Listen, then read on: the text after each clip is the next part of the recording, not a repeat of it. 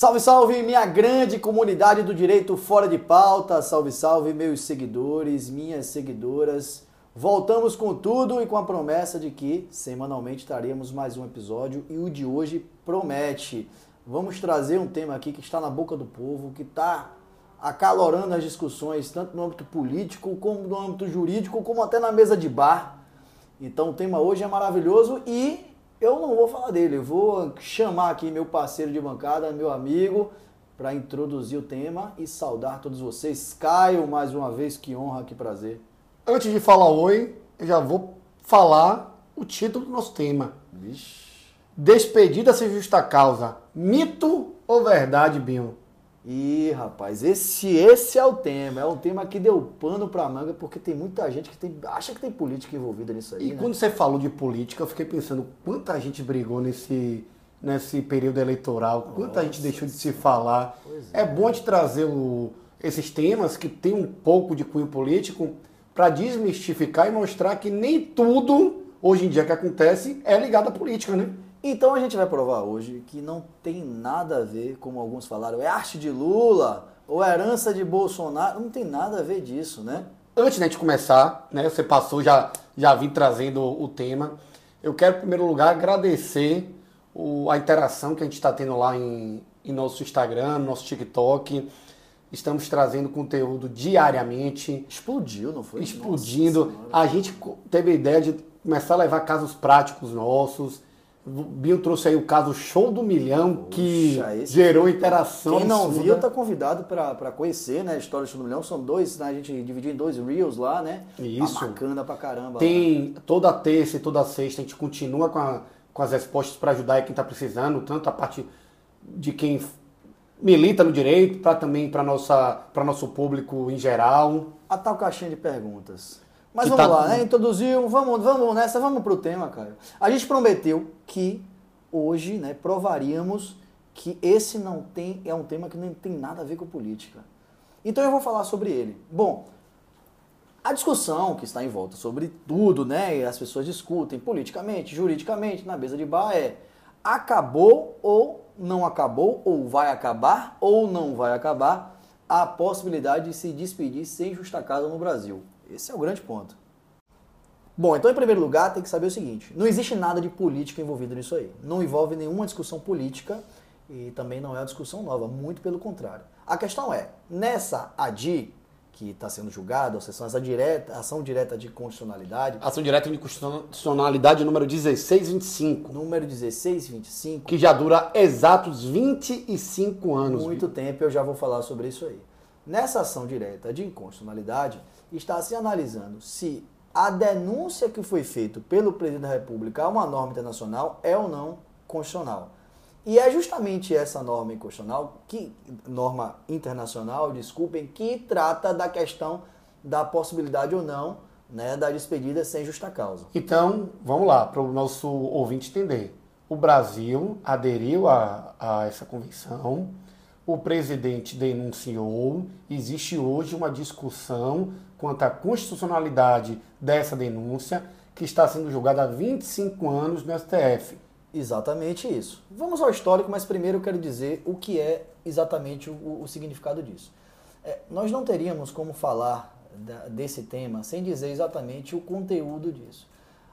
A norma, obviamente, que não fala disso. A Convenção 158 da OIT é muito maior do que isso. Mas existe um artigo da Convenção da OIT, que é basicamente o artigo 4 que ele fala lá sobre a justificação do término. Mais ou menos eu vou ler, porque acredito que seja É importante. para a temática. Quer que eu leia? Vamos Já lá. que você é o âncora e eu sou o, o, A voz. ou a voz. Vamos lá. O artigo 4 da OIT diz: não se dará término à relação de trabalho de um trabalhador, a menos que exista para isso uma causa justificada relacionada com sua capacidade ou seu comportamento, ou ainda baseada nas necessidades de funcionamento da empresa, estabelecimento ou serviço. Isso, e vai mais além, nos artigos seguintes ele fala de motivos que não constituem justa causa é, para a terminação de emprego, né, que fala inclusive de filiação, filiação a sindicato, ser candidato, coisas que o Brasil inclusive já incorporou, né, questão de despedida de raça, sexo, que é coisas que já existem na nossa legislação e que efetivamente não podem ensejar uma Certo. despedida. Então é esse artigo 4 que está se discutindo. Então, voltamos. É uma norma internacional. O Brasil aderiu. O Brasil aderiu, então não é um problema só nosso. E foi muito lá atrás, eu vou falar sobre a questão histórica, e que agora se voltou à discussão. Aí podem perguntar, tá, se a discussão foi lá atrás, e eu vou explicar a data, por que que agora que está se falando nisso? Aí é que está o X da questão. Também não tem nada a ver com política. É porque no ano passado, né, no momento que estamos gravando 2023, então no ano passado, em 2022, houve uma alteração no regimento interno do Supremo Tribunal Federal e nessa nova regra aprovada pelos ministros se estabelece um novo limite para a devolução de vista. Para quem não sabe, quando o ministro recebe um processo, ou quando está em julgamento, ele pode pedir vista. Se ele não estiver seguro da decisão Isso. dele, ele pede vista para dar uma análise pra mais apurada. Para ler, etc. E tal. Então, nessa nova regra, estabeleceu um limite de 90 dias. Então, os ministros, né, cujos pedidos de vista já haviam sido formulados, como por exemplo Gilmar Mendes, que é o, que, o último que paralisou, então teriam 90 dias úteis antes de liberar o processo para julgamento. Então, há uma previsão que esse julgamento volte a acontecer no meio do ano. Então, é por isso que está tendo essa discussão agora nada tem a ver, por exemplo, com a mudança de governo, nada tem a ver com o fato de Lula ter assumido o governo ou Bolsonaro ter saído do governo. Então essa é a questão. Muito bem explicado, Binho. Para os menos íntimos, Dr. Fábio Carvalho. Dr. Fábio Gouveia Carvalho. Nossa. Então, após o Brasil ter né, convalidado a, a essa convenção internacional e o presidente à época ter denunciado, foi proposta essa DIN e essa DIN está há 25 anos sendo julgado e agora voltou a ter à tona, como você mesmo muito bem explicou, pela questão das vistas. Isso, uma mudança de regimento no Supremo Tribunal Federal que alterou a regra de você, né, de prazo para você ter vista. Então essa nova regra de 90 dias faz com que isso, como está no Gilmar Mês, ele tem 90 dias para devolver esse processo e é por isso que voltaria essa discussão agora em 2023. Pronto. Tem mais alguma questão histórica que você acha importante ou a gente já pode começar a passar a analisar um pouquinho a parte prática disso? Não, primeiro eu acho que é importante a gente pontuar como essa norma chegou ao Brasil. Né? É uma norma internacional. As então vamos para a parte histórica. É, as pessoas não estão acostumadas com a parte internacional. Então assim, como é que uma norma internacional ela começa a ter validade, começa a funcionar no Brasil? Como é essa questão? E quem não sabe, doutor Fábio já lecionou Direito, Direito Internacional. parte então, ele tem propriedade para falar aí, levantando a bola aí para meu, meu amigo. É muito mais que propriedade, tenho muito prazer em falar em Direito Internacional. Então, é, o como acontece uma norma internacional? Bom, primeiro, a OIT, a gente está falando sempre em sigla, né? É, é uma organização internacional do trabalho. Então, nessa organização internacional, que vários Estados membros, né, e quando a gente fala Estados membros, são países, efetivamente, são, é, discutem lá essas regras laborais, sempre em prol da, do trabalhador, das melhores condições de trabalho, etc. e tal. São estabelecidas regras que os países devem adotar dentro dos, da sua regra, ou seja, dentro da, da sua norma específica de cada legislação. O Brasil, então, como aderente à OIT, ele participou das discussões e essa discussão especificamente ocorreu em 1982, ou seja, antes da nossa Constituição Federal. E a Convenção 158 da OIT, que trata sobre esse tema, foi aprovada na 68ª reunião. Abre parêntese. Lá em Genebra. Muito importante o que você falou sobre o momento em que ela foi aprovada. Porque hoje, a gente vai ver um pouquinho mais à frente, grande parte da discussão é sobre a consonância dela com a nossa Constituição. Isso, exatamente. Eu vou falar um pouquinho disso daqui a pouco, mas importantíssimo esse tempo em que ela foi, né, esse, esse ano em que ela foi aprovada. Então, ela foi aprovada né, em Genebra, como eu disse, em 1982, nessa 68ª reunião, e ela entrou em vigor no plano internacional exatamente um ano depois, Aliás, não, desculpe, três anos depois. Foi em 23 de novembro de 1985. Isso aqui eu estou olhando os dados aqui. 23 de novembro de 1985, ela entrou no plano internacional, em vigor do plano internacional. No Brasil, aí entra a questão de como a gente incorpora essa norma internacional. Como a gente é um Estado membro e participa da Organização Internacional do Trabalho, a gente então se submete às regras que nós mesmos né, negociamos nessa etapa de negociação para implementar no Brasil. Então, no Brasil foi aprovado internamente através de um decreto legislativo é, de 16 de setembro de 1992. Então, pós-constituição. Olha só, né? Então, um ano, dez anos depois da, da, aprovação em Genebra, isso veio então a ser aprovado através de decreto legislativo no Brasil, em setembro de 1992. Quem aprovou isso? O Congresso Nacional. E qual a importância disso? Eles aprovaram já sabendo que essa convenção tinha total consonância com a nossa Constituição, aprovada em 88. Isso. E por que foi o Congresso Nacional e não o presidente que aprovou essa Constituição? Porque a nossa Constituição, lá no artigo, a Constituição Federal, lá no artigo 49, inciso 1, diz que a competência é exclusiva do Congresso Nacional resolver definitivamente sobre tratados, acordos ou atos internacionais que acarretem cargos ou compromissos gravosos ao patrimônio nacional. Ou seja, a competência é do parlamento, é do Congresso Nacional. E não do presidente. E não do presidente. Então o Congresso ele fez a aprovação através do decreto legislativo de 68, número 68, que foi em 16 de setembro de 1992. Inclusive o presidente na época era o Fernando Collor, Sim. que naquele mesmo ano foi impeachmentado Sim. e entrou o presidente Dama Franco. É bom que você lembre isso. Bom, depois disso, houve a ratificação aí sim pelo presidente da República. Sabe quando foi ratificado? Quando? Três anos depois. Em 5 de janeiro de 1995, aí o presidente não era mais Collor, não era mais Tamar Franco, era o presidente Fernando Henrique Cardoso. Ele ratificou, então internamente houve aprovação e houve ratificação pelo presidente da República para então ele ter a vigência nacional. O presidente então, Fernando Henrique Cardoso, ratificou isso em 5 de janeiro de 1995 e a vigência nacional aconteceria um ano depois, o que de fato aconteceu em 5 de janeiro de 1996. Observem, Fernando Henrique Cardoso, nada a ver com Lula, nada a ver, nada com, a ver Bolsonaro. com Bolsonaro. Então já existia lá no passado, né, muitos anos atrás, essa discussão sobre a possibilidade ou não da despedida é, sem justa causa. Só que o que aconteceu a partir daí? Quando houve essa, essa ratificação pelo presidente é, Fernando Henrique Cardoso, houve uma falso, um falso entendimento geral, um pânico geral, de que a não motivação da despedida poderia gerar questionamentos no âmbito da Justiça do Trabalho e o juiz do trabalho, então, determinar a reintegração. Fernando Henrique Cardoso, diante daquela convulsão social, o que é que ele fez? Ainda, é, já, ainda não, no ano seguinte, em 20 de dezembro de 96, ou seja, quase no final do, do, do ano de 1996, ele denunciou o de, o, a adesão, né, denunciou o tratado através do decreto. Que ele mesmo tinha aprovado. Ele tinha ratificado. Mas ele entrou, né, fez um, através de um decreto, então, num decreto de 2100, ele denunciou aquele tratado. E aí eu acho que é aqui que começa a grande questão material dessa nossa discussão. A grande questão constitucional. Constitucional, porque aí vai passar a se discutir não simplesmente a convenção em si, mas sim os efeitos daquele artigo 4 que eu li mais atrás, os efeitos dele na nossa sociedade.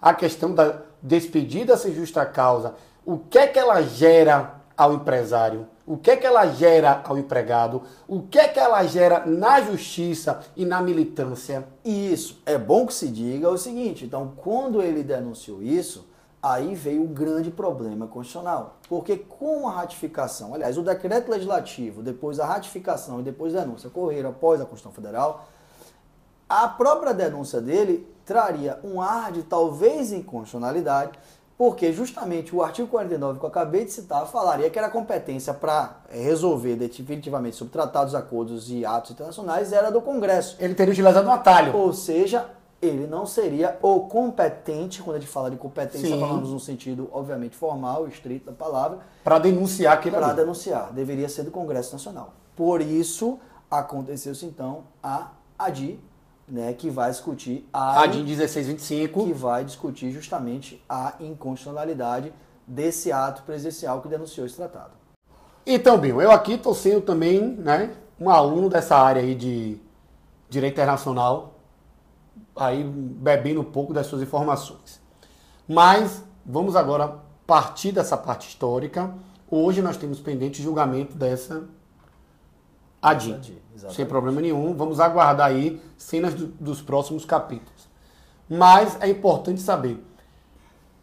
Como tudo no direito, sempre tem aquela parte que é a favor e sempre tem aquela parte do que é contra, né? Isso. Aquela pergunta que sempre chega a gente como advogado e a gente responde com o famoso depende, que às vezes parece que a gente não tem conhecimento, quando exatamente, na verdade exatamente. tudo no direito depende. Então, nós temos aí né, uma vertente que é de acordo com, com a convalidação dessa, dessa convenção e uma vertente que é contra. Isso, até porque também é bom frisar que essa, esse julgamento não vai iniciar agora, ele já, já iniciou lá atrás. Sim. E a gente tem um placar empatado no Supremo Tribunal Federal sobre isso. Então, essa história, já existe uma história de julgamento dessa DI. Então, houve uma sucessão de pedidos de vistas e talvez por isso tenha demorado tanto. Então, só para se ter uma ideia, já votaram aí sobre essa DI.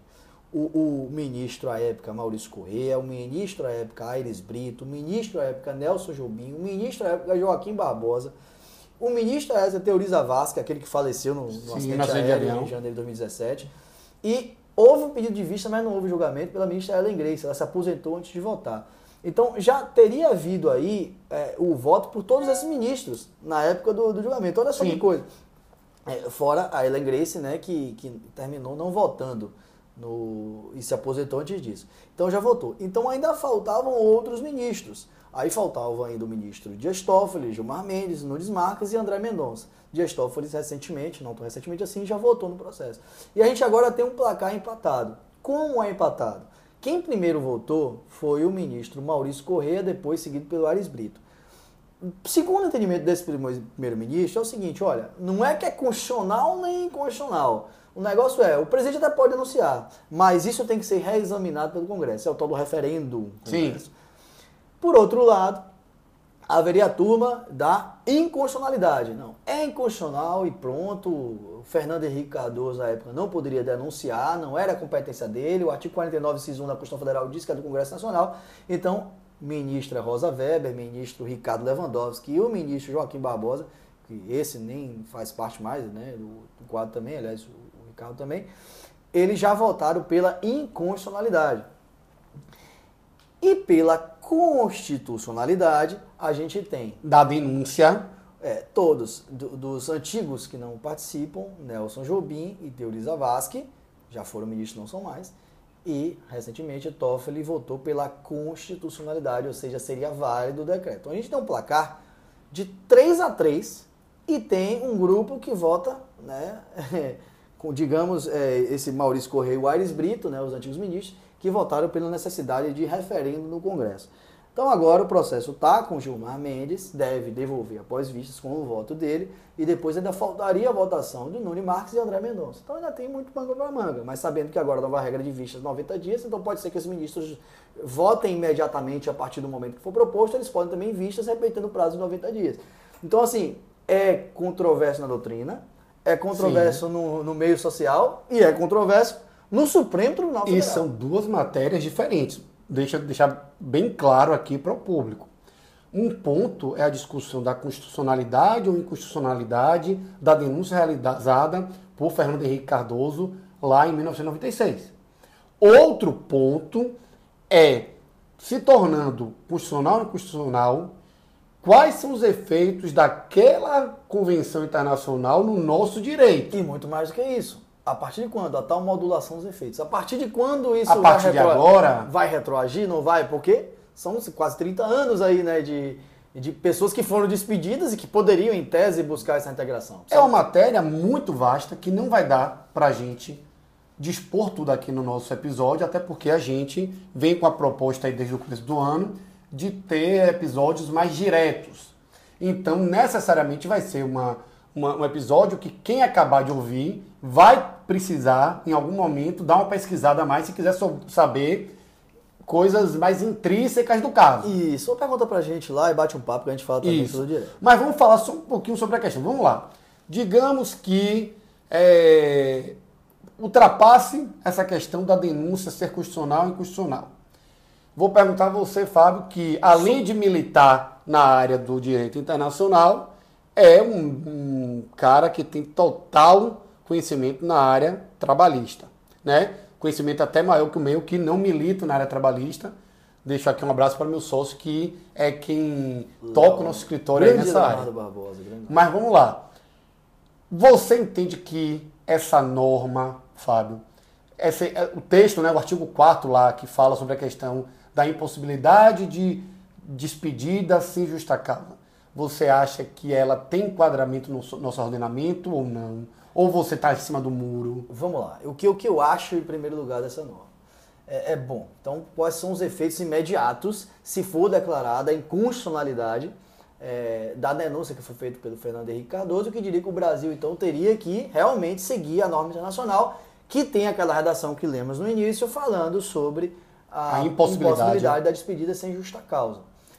Bom, em primeiro lugar, eu me filio a uma parte da doutrina e entendo que essa norma é uma norma internacional programática. Sendo uma norma programática, ainda que ela viesse a ser incorporada pelo Brasil, ainda que né, se tornasse executável no Brasil, deveria haver uma regulamentação. Em outras palavras, ela não seria auto-aplicável. Exigiria então a aprovação de uma lei complementar para trazer mais profundidade a esse conteúdo. Você sabe que eu não venho para cá para o nosso episódio de peito aberto, que eu sei que chegar aqui eu vou encontrar você com seus estudos. Então, eu também dei uma lida e, inclusive, li né, e, e, e aprimorei o, o meu estudo e descobri que o TST, inclusive, fala a mesma coisa, da necessidade de uma lei complementar, né, necessária a promulgação dessa lei complementar para estabelecer uma proteção contra essa despedida arbitrária ou sem justa causa. Ou seja, não só a norma constitucional exige isso, como a, como a própria convenção exige essa lei complementar. Isso, então, mesmo que a denúncia de, do presidente seja considerada inconstitucional, a norma internacional não teria uma aplicabilidade imediata. Não seria auto-aplicável. Ou seja, a lei complementar poderia vir para aprimorar ela ao nosso cenário concreto, na nossa cenário prática. Ela daria profundidade. É bom que se diga, inclusive, que lá em 97, o ministro Celso de Mello também teve esse posicionamento e concedeu uma liminar, entendendo que é, a norma não era auto-aplicável, ou seja, seria uma norma internacional.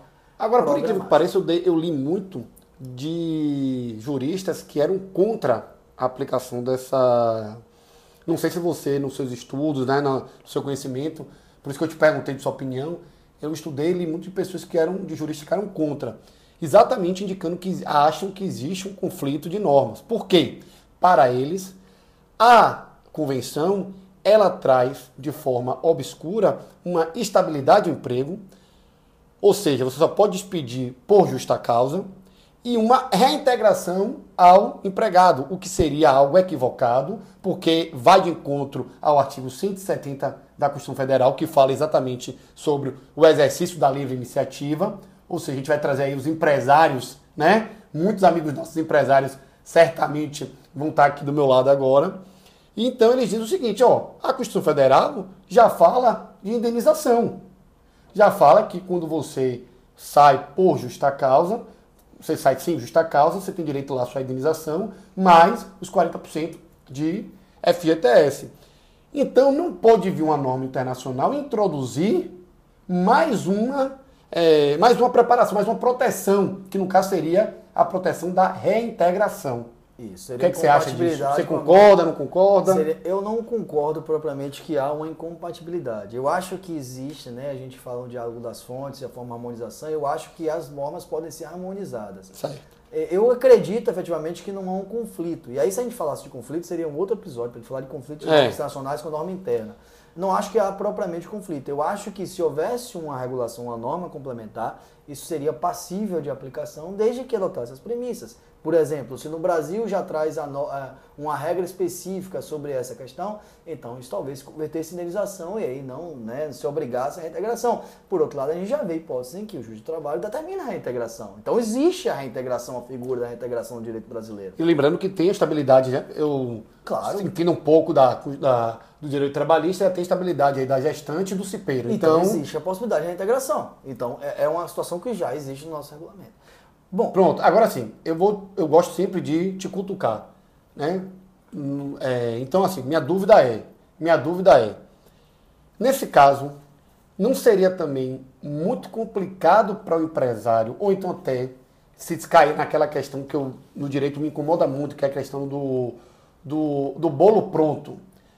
Todos os empregadores vão começar a demitir os empregados sobre os mesmos argumentos, não está compatível para a realização daquele trabalho, daquela função. Isso não vai se tornar aquele padrãozão que todo advogado vai mandar para o seu, para o seu assessorado aquele textinho pronto e não vai haver a análise concreta de caso a caso, como eu imagino que é o que a, a, o tratado queria? Tá, então primeiro eu vou agora responder exatamente o, a pergunta do nosso programa. Tá. A pergunta do nosso programa. É mito ou verdade? Bom.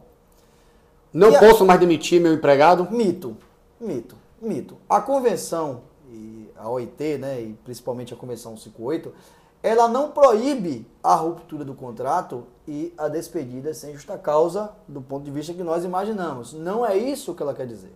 O que ela quer dizer é que o trabalhador não deve ser dispensado a menos que exista uma causa justificada.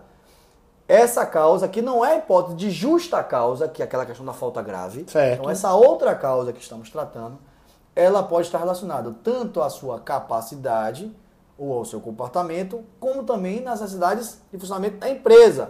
Né? Falta de recursos para manter o profissional, uma mudança, um remanejamento interno, enfim, a justificativa é livre. Aí eu incorporo agora essa pergunta, o seu desafio. Pô, mas será que não vai haver uma padronização em relação a isso? Pode ocorrer. Por outro lado, eu volto à questão da autoaplicabilidade da norma ou não. E o que é que diz a doutrina? E eu me filio novamente. Se a norma é programática, então exige que, há, que, que exista né, uma lei complementar para trazer profundidade desse conteúdo. Certo. Então, a própria OIT fala isso e a norma exige que se faça uma fundamentação nota despedida e em nossa legislação interna, então a nossa eh, norma, lei complementar, é que vai estabelecer o procedimento dessa fundamentação. Então, o que está em jogo, o que vai se discutir é se essa justificativa que foi dada pelo né, o ente patronal, pelo empregador, está ou não em consonância com a norma interna que nós vamos criar. Claro, né, o direito não é estanque, a gente também não pode fazer uma norma que seja absolutamente fechada, restrita. Se houver algum questionamento, algum entendimento diverso, isso vai ser decidido casuisticamente pelo direito do trabalho pelo juiz do trabalho. Então o juiz do trabalho ele vai analisar as provas. Então ele justificou daquela maneira. Houve um questionamento, apresente as provas da, que, que, realmente vai haver um manejamento, realmente você está com caixa é, debilitado, realmente aquele empregado não é mais necessário porque você vai precisar é, realocar outro funcionário para outro setor e ele não adequa, né, não tem aquelas habilitações necessárias. Então essa análise, na minha opinião, ela é absolutamente casuística e o, o problema de padronização efetivamente pode existir, mas acho que isso seria facilmente verificado pelo E por que, que é importante e por que, que é bom apresentar esse podcast com você? Porque a gente tem liberdade de discordar. Eu, né, felizmente ou infelizmente, nesse caso, é, acho que a questão é um pouco mais difícil na sua concretização do que, do que se discute. Porque eu acho que isso aí vai gerar uma inundação de processos novos na nossa justiça, que já é assoberbada, né? Vão ser trabalhadores e trabalhadores querendo a reintegração e empregadores sem poder e sem conseguir justificar. E aí tem aquela discussão sobre a justiça trabalhista ser ou não pró-empregado. Então eu, eu considero que, como as leituras que eu fiz, os estudos que eu fiz, que a Constituição Federal e a CLT hoje já conseguem dar ao empregado uma proteção devida na eventual necessidade de sua despedida sem justa causa. E eu acho que você exigir uma justificativa a cada demissão dessa vai gerar o assoberbamento da justiça e vai gerar mais problema do que resolução. É, concordo, eu até uso, né, concordo com o seu posicionamento. A questão toda é que o Brasil ele é signatário de uma norma que diz Sim. exatamente isso. E se a norma diz exatamente isso, o interessante é trabalhar em cima do que o Brasil disse. Né? Aí tem as posições na OIT lá, que fala quanto tempo depois o Brasil pode anunciar a norma e tal. Isso realmente existe. O Estado membro ele pode anunciar depois de ter assinado, acho que, salvo engano, 10 anos depois, a gente pode ver isso. Mas é, o fato é que o Brasil é signatário é, e que a denúncia que foi feita talvez seja inconstitucional. Eu já eu adiantei meu posicionamento, eu entendo que é absolutamente inconstitucional. Eu entendo que era competência exclusiva do Congresso Nacional. Eu também entendo que é constitucional. Então, o que eu, o meu, meu ponto de vista não é sobre a questão nesse ponto agora. A gente, a gente ultrapassou aquela parte da constitucionalidade e chegou à parte do, da matéria.